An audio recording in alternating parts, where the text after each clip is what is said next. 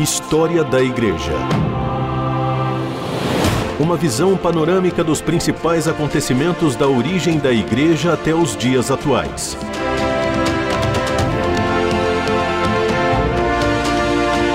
A apresentação do pastor e historiador Marcelo Santos. Olá, querido ouvinte da RTM, que alegria ter você mais uma vez conosco aqui no programa História da Igreja.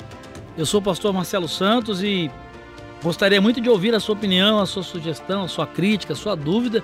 Você pode entrar em contato conosco pelos nossos canais oficiais, pelo nosso e-mail, pelo nosso WhatsApp.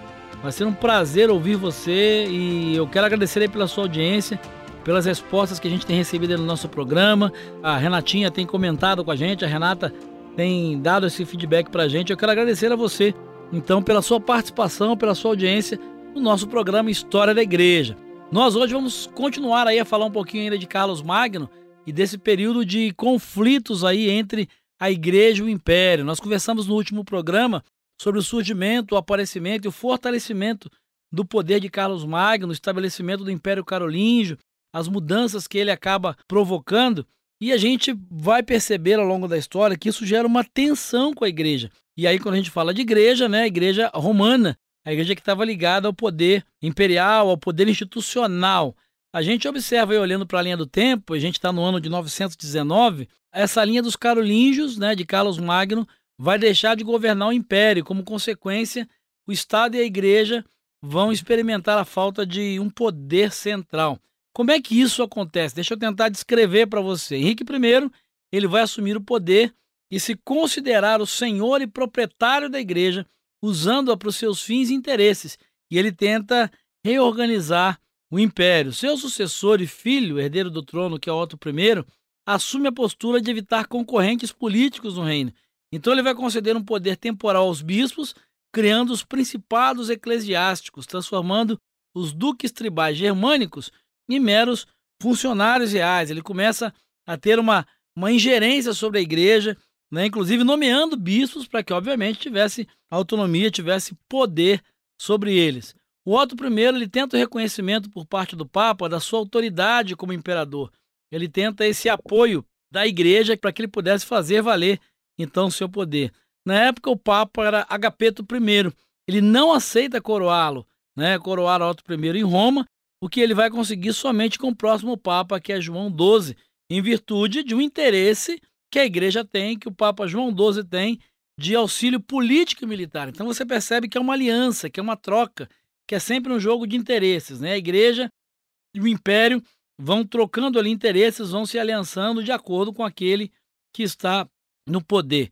É nesse contexto, então, aí, de Agapeto I, né, com Otto I, que é o imperador, e Agapeto I sendo então o Papa, que se inaugura uma nova época na história medieval, onde o Papa vai começar a coroar o imperador. E isso dava um caráter sacro ao império. E havia um interesse duplo aí, porque, uma vez o Papa coroando o imperador, ah, o que, que se pensava? Né, que o Papa teria um poder maior do que o imperador, uma vez que o imperador, para ser reconhecido, ele precisava da bênção papal para que ele pudesse assumir a coroa. História da Igreja informação, reflexão e a análise dos fatos para uma melhor compreensão do surgimento da Igreja.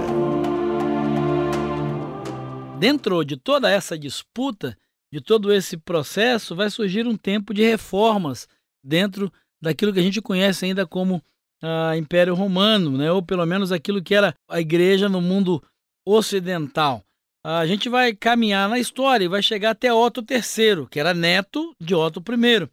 E ele então vai transferir a sua residência para Roma, procurando usar desta sacralização para submeter a si outros reis. Como ele vai estar mais próximo do poder papal, né, do bispo da igreja, ele vai tentar usar esse argumento para subjugar outros reis de outras tribos, né, de outros povos germânicos. Um outro sucessor, Henrique III, ele vai atingir o auge do domínio e da sacralidade desse império, chamado agora então Sacro Império Romano, ao ordenar a deposição de três papas que governavam simultaneamente. E a gente conversou sobre isso num programa anterior, né, sobre o grande cisma do papado, o momento em que a igreja teve simultaneamente três papas liderando a igreja, mas isso está no programa anterior Eu sugiro que você vá lá no nosso podcast, você vá na página, nossa página, para entender isso, entender toda essa sequência histórica.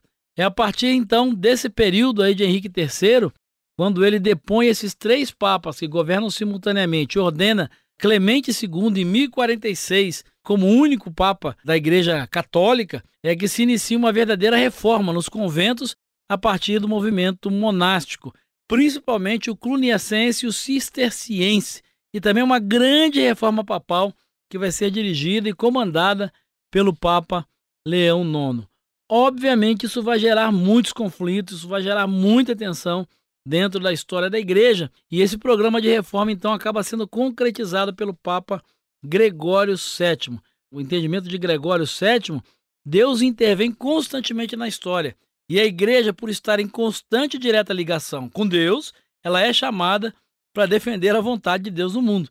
Como consequência, segundo Gregório, eh, o Papa é chamado por Deus por estar na mais alta posição sobre a terra, para cumprir e fazer cumprir a sua vontade. Gregório vai defender a ideia de que é na figura do Papa que se concentravam os plenos poderes de Deus ou que Deus teria dado à igreja, ou seja, ele confere à figura do Papa esse poder também, além do espiritual, o poder temporal. Nesse mesmo período, então, Henrique IV ele vivia uma vida desregrada, sem compromisso com o império. Né? Em paralelo a esse fortalecimento da figura do Sacro Império Romano, quando Gregório VI vai tentar consolidar toda essa figura papal, no ponto de vista político, a gente tem um imperador, que é Henrique IV, que vive uma vida completamente desregrada, sem compromisso com o império, e isso vai ser um prato cheio para que a igreja consiga fortalecer o seu poder, para que a figura do bispo de Roma consiga fortalecer e até mesmo tentar consolidar o seu poder, que é o que vai acontecer logo em seguida. História da Igreja. Personagens e processos históricos para compreender o presente a partir da experiência do passado. Como é que termina essa parte da história? Como é que termina esse capítulo da história? Em 1075, acontece um sínodo chamado Sínodo da Quaresma, uh, e Gregório, então, vai tentar acentuar, potencializar a supremacia legal do Papa na igreja e a sua incapacidade de errar é, em questões espirituais. Gregório vai então definir que o Papa tem autoridade para depor, inclusive, imperadores, né? Começa a se construir, a definir a doutrina da infalibilidade papal e a partir disso, então, começa a se construir a ideia de que a igreja, na figura do Papa, tem poder para depor o imperador. Segundo ele, Gregório, o mundo deveria ser salvo através da submissão à entidade salvífica denominada igreja. Com essa decisão, vem várias outras que vão acabar sendo desdobramentos dela. Por exemplo, ele vai proibir o matrimônio de sacerdotes. O imperador Henrique vai tentar enfrentar, vai tentar é, reagir a essa decisão do bispo de Roma, do Papa, do sínodo de Quaresma, e vai tentar enfrentá-lo desterrando né, todos os adeptos de Gregório e vai indicar novos bispos, vai tentar ele mesmo, e começa uma disputa de poder nesse processo. O desdobramento disso é que em 1076 uh, o imperador vai convocar um sínodo, o sínodo de Worms, onde ele vai excomungar o Papa baseado no fato de que o Papa só poderia ser sagrado com autorização do imperador, o que de certa forma não era o caso de Gregório. Na quaresma do mesmo ano, o Papa Gregório vai reagir. De que maneira? Numa missa solene, ele excomunga o imperador Henrique e libera todos os súditos do voto de obediência que haviam feito ao imperador, porque ele tinha se voltado contra a igreja. E é nesse momento, então, que se fecha esse ciclo terminando esse chamado poder sacro ou poder sacral do império. Obviamente, Henrique vai tentar reagir, mas acaba não conseguindo, porque a gente precisa lembrar que a gente está num contexto de um mundo medieval, um mundo onde tudo é explicado pela igreja, tudo é explicado pelo sobrenatural, pela teologia. A igreja é detentora do poder. Não existem ainda ciências, não existem as ciências modernas, e tudo é explicado a partir do sagrado, tudo é explicado a partir do sobrenatural. Dessa forma, depois de excomungado, o Henrique, né, o imperador, vai perder todo o seu apoio, tanto dos nobres quanto do povo que acabam se afastando dele. O desdobramento disso é que em janeiro de 1077, juntamente com a sua esposa e com a sua filha, Henrique se vestindo né, de, de pano de saco, juntamente com a sua esposa e com a sua filha, descalço, ele se ajoelha na neve e busca o perdão do Papa. E isso vai acontecer em 28 de janeiro de 1077, durante uma missa solene.